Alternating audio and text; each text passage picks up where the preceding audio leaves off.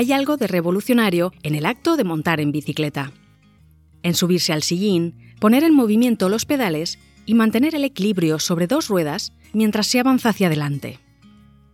La curiosidad es lo que nos impulsa a rodar, a descubrir el mundo más allá de nuestros confines, a superar límites físicos y mentales. Detrás de una bicicleta se esconden infinitas historias, de viajes, de superación, de amor, de rupturas y de cambios que transformaron para siempre nuestra sociedad.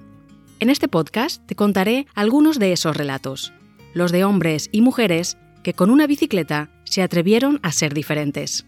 Te habla Lola Buendía. Acompáñame en este episodio de Historias de Bicicletas. El viaje más extraordinario.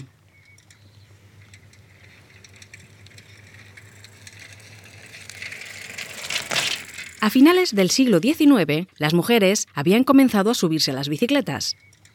Hasta entonces, los primeros velocípedos habían sido conducidos solo por hombres, pero el diseño de un nuevo modelo con una barra baja en el cuadro, que facilitaba que pudieran subir con sus largas faldas, animó a las más intrépidas.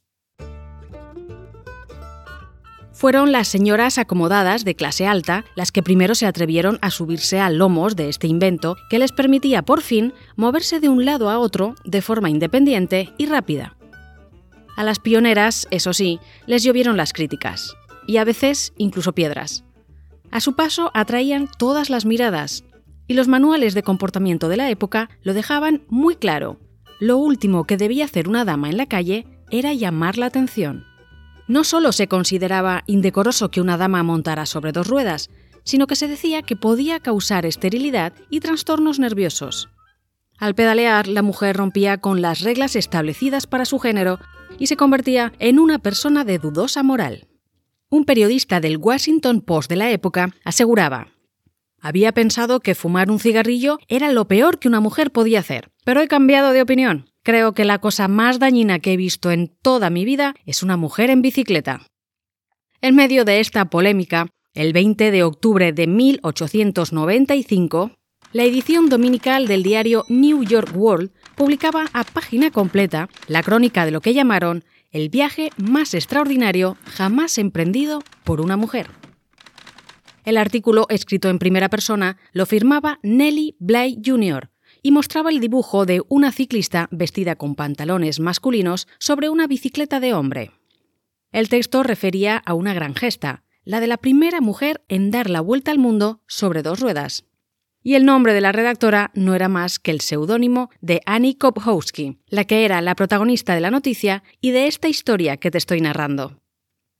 Annie había elegido el seudónimo de Nellie Bly Jr. como un guiño a Elizabeth Jane Cochran, la periodista que había alcanzado fama internacional cinco años antes al dar la vuelta al mundo sola en 74 días, y que a su vez firmaba con el seudónimo de Nellie Bly. En cierto modo, Annie Kopkowski era su sucesora. Te invito a viajar atrás en el tiempo, 15 meses antes de la publicación del artículo en el New York World, Frente a la Casa del Estado de Massachusetts, en Boston, se congregan un grupo de sufragistas, amigos y curiosos, para ver marchar a Annie Kopkowski, la mujer que promete dar la vuelta al mundo en bicicleta. Son las 11 de la mañana del día 25 de junio de 1894. Annie va vestida conforme al estilo victoriano de la época. Falda oscura larga, camisa blanca de cuello alto, chaqueta azul ceñida y guantes el pelo oscuro recogido en un moño alto y sobre él un sombrero. De constitución pequeña y piel aceituna, el Boston Post de ese día la describe como inequívocamente polaca. Annie Kopkowski se dirige a su público y exclama: Recorreré el mundo en 15 meses y regresaré con 5.000 dólares, partiendo solo con la ropa que llevo encima. Junto a ella, una bicicleta de la marca Columbia. Ese se considera el punto de partida que llevará a esta joven, todavía desconocida, a emprender un asombroso viaje alrededor del mundo. Pero, ¿quién era Annie Kopkowski? Tenía poco más de 20 años. Su familia, de origen judío, había emigrado desde Letonia a Estados Unidos años atrás. Ni su marido ni sus tres hijos, el mayor de los cuales tenía solo cinco años, acudieron ese día a verla partir. En el modesto barrio del West End de Boston, donde vivían, seguramente nadie esperaba que una mujer que conocían tan de cerca se atreviera a emprender semejante locura. ¿Qué impulsó a una joven madre trabajadora a dejar su familia? No lo sabemos. Si tuvo que lidiar con conflictos internos, tampoco. Pero en repetidas ocasiones, a lo largo de su viaje, cuando se le preguntó al respecto, respondió No quiero pasar mi vida en casa, cada año con un bebé en mi regazo. Como demostraría más tarde, la bicicleta representaba para ella libertad, fama y dinero, y una oportunidad para reafirmar su personalidad más allá de las paredes del hogar. Annie sabía que el público estaba enamorado de las historias de viajes alrededor del mundo. A finales del siglo XIX, el desarrollo del ferrocarril y las mejoras en los barcos de pasajeros habían hecho del mundo un lugar un poco más pequeño. Los primeros años de 1800 habían comenzado con las expediciones de Lewis y Clarks.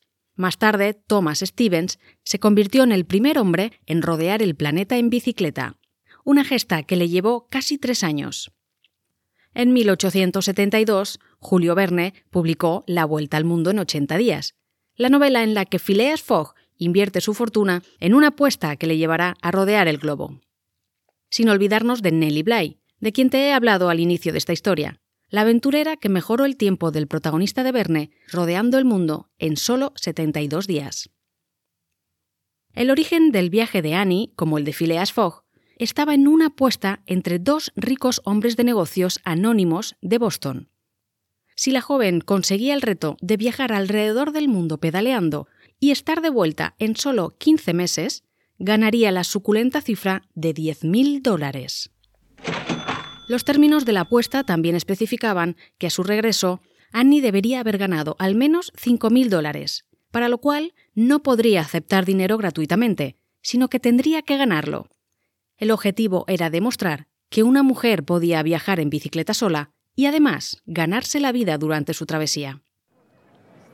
El mismo día de la partida, frente a la Casa del Estado de Massachusetts, algunos de los empresarios allí presentes ofrecieron las primeras sumas de dinero a la ciclista en forma de patrocinio.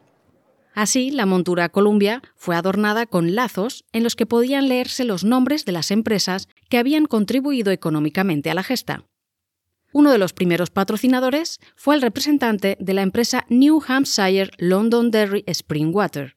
Por la suma de 100 dólares, propuso la ciclista no solo lucir un lazo con el nombre de la empresa en su bicicleta, sino además cambiar su apellido por el de Londonderry durante el tiempo que durara su viaje.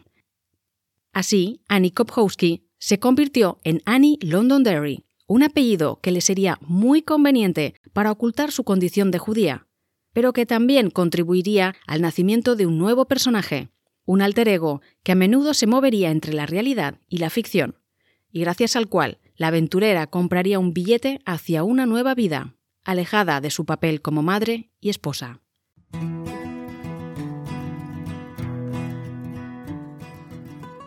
El periplo de Annie alrededor del mundo no estuvo exento de polémica. Mientras algunos periódicos ensalzaban sus méritos y contribuían a la fama de su personaje, los rumores acerca de la autenticidad de su gesta la persiguieron. Las dudas sobre el auténtico recorrido de la ruta, los medios que utilizó e incluso sobre la propia Annie sobrevolaron la historia de una aventura que todavía hoy resulta difícil de catalogar. ¿Realmente estuvo en todos esos fantásticos lugares que aseguró haber visitado? ¿Se movió por Estados Unidos, Europa y Asia en bicicleta? ¿O más bien con bicicleta? En fin, me estoy adelantando a la historia. Volvamos a Boston, donde la ciclista y su Columbia están a punto de partir hacia Nueva York.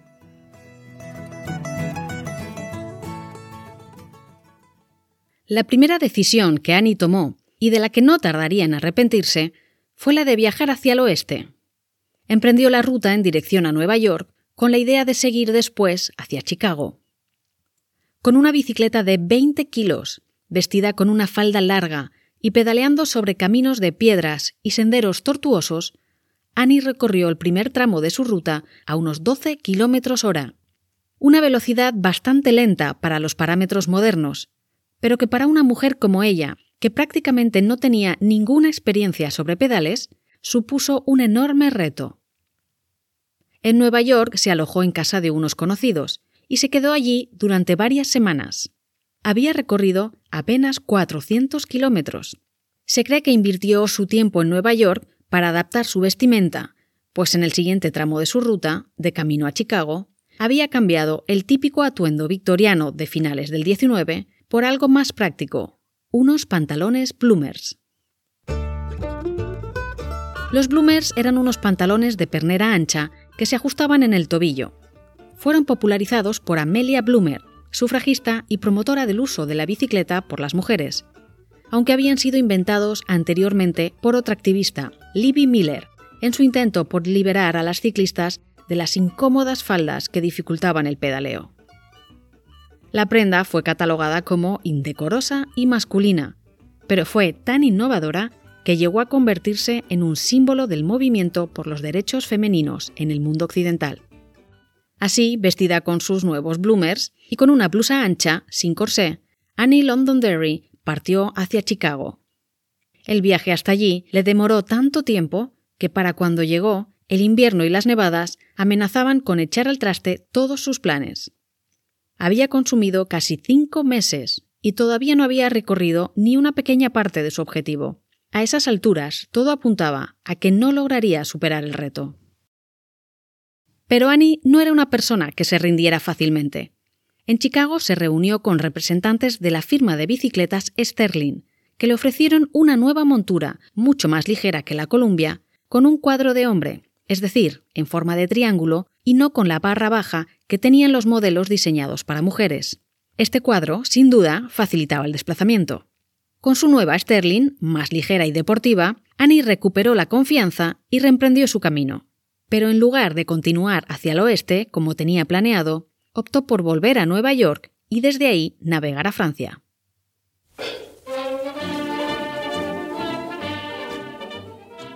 La etapa del viaje de Annie Londonderry, que transcurre en Francia, es la más gloriosa y épica de toda su aventura. Desembarcó en La Haya el 3 de diciembre. Al parecer, algunos problemas en la aduana la obligaron a enviar su bicicleta a París y viajar hasta allí en tren, donde se reunió con otro agente de la firma Sterling y su esposa, quienes la cogieron en su casa. Aquel era el París de Pasteur, Toulouse-Lautrec, Le Moulin Rouge las bicicletas habían alcanzado un enorme éxito en la ciudad y eran tan populares entre las mujeres que algunos modistas habían empezado a diseñar ropa especial para sus clientas ciclistas. En este ambiente, la aventurera despertó un gran interés en la prensa. Algunos diarios cuestionaron su feminidad, otros alabaron su proeza, pero en ningún caso pasó desapercibida. El momento más triunfante de su paso por Francia fue su llegada a Marsella. La ciudad había preparado un gran recibimiento para la americana, que llegó escoltada por una nube de ciclistas que salieron a recibirla. Annie se mostró encantada. Hizo una exhibición de sus habilidades con su Sterling y concedió entrevistas en las que contó numerosas anécdotas de su viaje, algunas de ellas un tanto fantasiosas. Tan pronto aseguraba haber sido una estudiante de leyes como una empresaria o una pobre huérfana. En sus anécdotas, la ciclista se enfrentaba heroicamente a ladrones, superaba aparatosos accidentes y vivía todo tipo de peripecias. Alteraba los hechos y adaptaba las versiones conforme le convenía. Era, sin duda, una brillante contadora de historias. Al abandonar Marsella para emprender la siguiente etapa de su viaje por el continente asiático, Annie se despidió de su público francés proclamando en Marsella la gente ha demostrado tal cordialidad que estoy abrumada de emoción. Sabía dar a su público aquello que quería escuchar. Cuando zarpó en barco hacia Asia, le quedaban solo ocho meses para completar la vuelta al mundo. ¿Lo conseguiría? Las historias de Annie acerca de la etapa que transcurre entre su salida de Marsella hasta su regreso a Estados Unidos están cargadas de aventuras, peligros y drama mucho drama. Según los artículos publicados por los diarios de la época, a menudo alimentados por las declaraciones de la propia viajera, Annie pudo haber pasado con su bicicleta por Egipto, la ciudad de Jerusalén, India, China y Japón. Cazó tigres de Bengala en Bombay y Calcuta. Cruzó terrenos plagados de mosquitos. Se vio atrapada por la guerra chino-japonesa de 1895 compartió primera línea de batalla con periodistas y como misionera. Cayó a un río helado, recibió un disparo en el hombro, fue hecha prisionera y pedaleó a través de la península coreana hasta Siberia. ¿Qué hay de cierto y qué hay de ficción en esas historias? Es algo difícil de averiguar. Lo que sabemos con seguridad es que salió de Marsella el 20 de enero de 1895 y tras visitar varios destinos asiáticos, entre ellos Sri Lanka, Singapur y Hong Kong, partió del puerto de Yokohama, en Japón, con destino a Estados Unidos el 9 de marzo de ese mismo año. Incluso aunque hubiera pedaleado sin descanso, habría sido imposible que Annie hubiera recorrido toda esa distancia en tan solo siete semanas. Al tratar de unir los puntos de los que se tienen pruebas de su visita, con las fechas y la duración de los trayectos, el relato completo de su periplo por Asia es incomprensible. La explicación más plausible es que hiciera gran parte del trayecto en barco y que recorriera algunos pequeños tramos en bici. La parte más fascinante de su paso por Asia es quizás la que tiene que ver con su participación en la guerra sino-japonesa, que enfrentó a China y Japón por el control de Corea entre 1894 y 95, coincidiendo con las fechas en las que Annie recorrió Asia con su bicicleta. Según la historia que ella misma publicó en el New York Wall, que está llena de hipérboles y anécdotas fantásticas, decidió convertirse en testigo de la guerra para poder escribir sobre ella a su regreso a Estados Unidos. Acompañada de dos corresponsales, vivió en primera línea los horrores de la guerra. Fue encerrada en una prisión japonesa y escapó hacia Siberia al ser liberada por soldados franceses. Todo, recordemos, en apenas siete semanas y visitando otros muchos destinos. Realidad, ¿Ficción? La exploradora se movía entre los dos mundos. Como ya hizo en Francia, aderezaba sus historias para llamar la atención de la prensa y las adaptaba a las preferencias de su público, hasta tal punto que todavía hoy resulta imposible separar la invención de los hechos.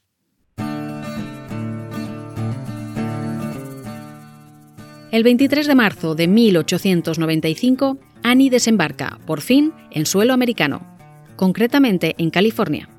Desde San Francisco pedaleó hacia Los Ángeles junto con un ciclista profesional que se ofreció a acompañarla. Les costó más de cinco semanas llegar a la ciudad de Los Ángeles, un tiempo absurdo para una distancia tan corta, tan solo 700 u 800 kilómetros. Incluso caminando habrían llegado en la mitad de tiempo. Al parecer, en algún punto del camino, mientras pedaleaban calle abajo, un caballo fugitivo y un carro les sacaron de la carretera y les lanzaron a un cercado de alambre de espino. Aunque Annie exageró la historia, una vez más, contando que quedó inconsciente y que tuvo que reposar en cama durante varias semanas, la realidad es que la bicicleta quedó dañada tras el accidente y tuvieron que parar varios días a arreglarla. Más tarde, ya en solitario, el viaje continuó hacia San José, Santa Bárbara, el desierto de Yuma y El Paso.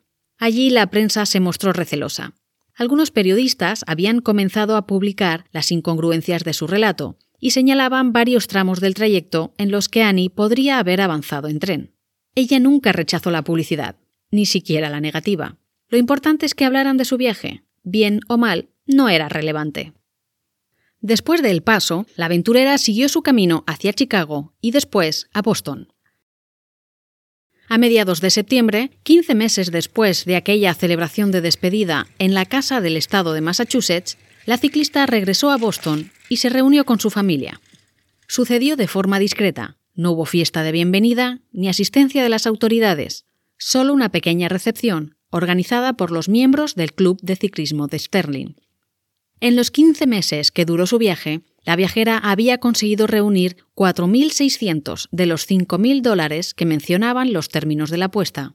Lo había hecho a través de patrocinios, cobrando por impartir charlas, por hacer exhibiciones sobre dos ruedas o vendiendo fotos de ella misma.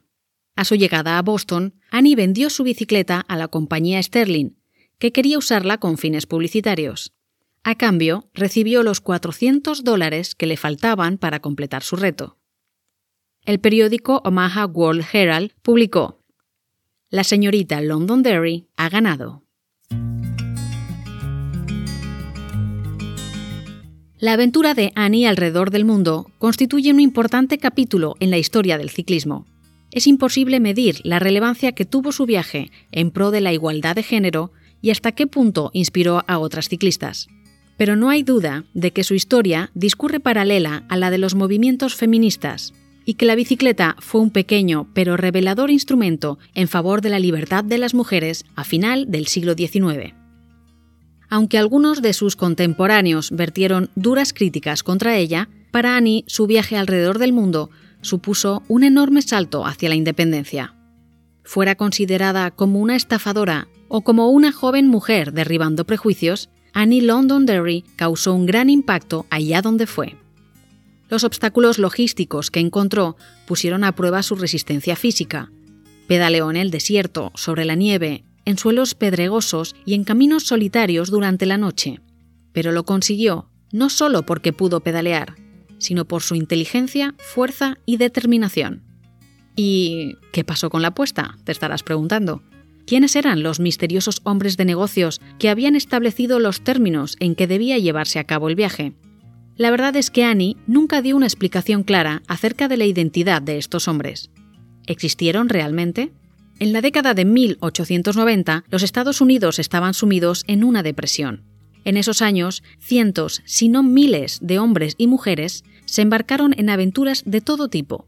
Viajes por el mundo a pie, en bici, en tren. Algunos lo hicieron por placer, otros por dinero. La figura del viajero que trata de cumplir con una apuesta se convirtió en un lugar común en la época. Las peripecias de estos aventureros eran seguidas en prensa y televisión con la misma pasión con la que ahora se siguen los reality shows. Annie fue uno de esos personajes que se atrevían a asumir riesgos que la mayoría de nosotros no se atrevería ni a soñar. En el saturado mercado de viajeros en busca de protagonismo, ella consiguió destacar por encima de todos apenas pasaba una semana sin que las aventuras de Annie Londonderry aparecieran en algún periódico. Fue pionera en el arte de embellecer el relato conforme a las preferencias del público. Aprendí qué era lo que la gente quería y les di mucho de eso, decía. Sobre la identidad de los dos hombres que iniciaron la apuesta, nada se sabe. Con toda probabilidad no fueron sino una invención más, un truco de marketing que solo perseguía llamar la atención los 10.000 dólares de premio seguramente nunca estuvieron sobre la mesa. En cambio, lo que Annie Kopkowski ganó con su bicicleta fue un viaje hacia la libertad, la fama y la fortuna. Historias de Bicicletas es una producción independiente. La idea, guion, voz y producción sonora es de quien te habla, Lola Buendía. El resultado final no sería el mismo sin la ayuda de Daniel Robles. Todos los episodios los encontrarás junto con algunas anotaciones e imágenes en la web historiasdebicicletas.com. Puedes escucharnos en tu reproductor de podcast favorito. Si te gustan nuestras historias, no olvides suscribirte.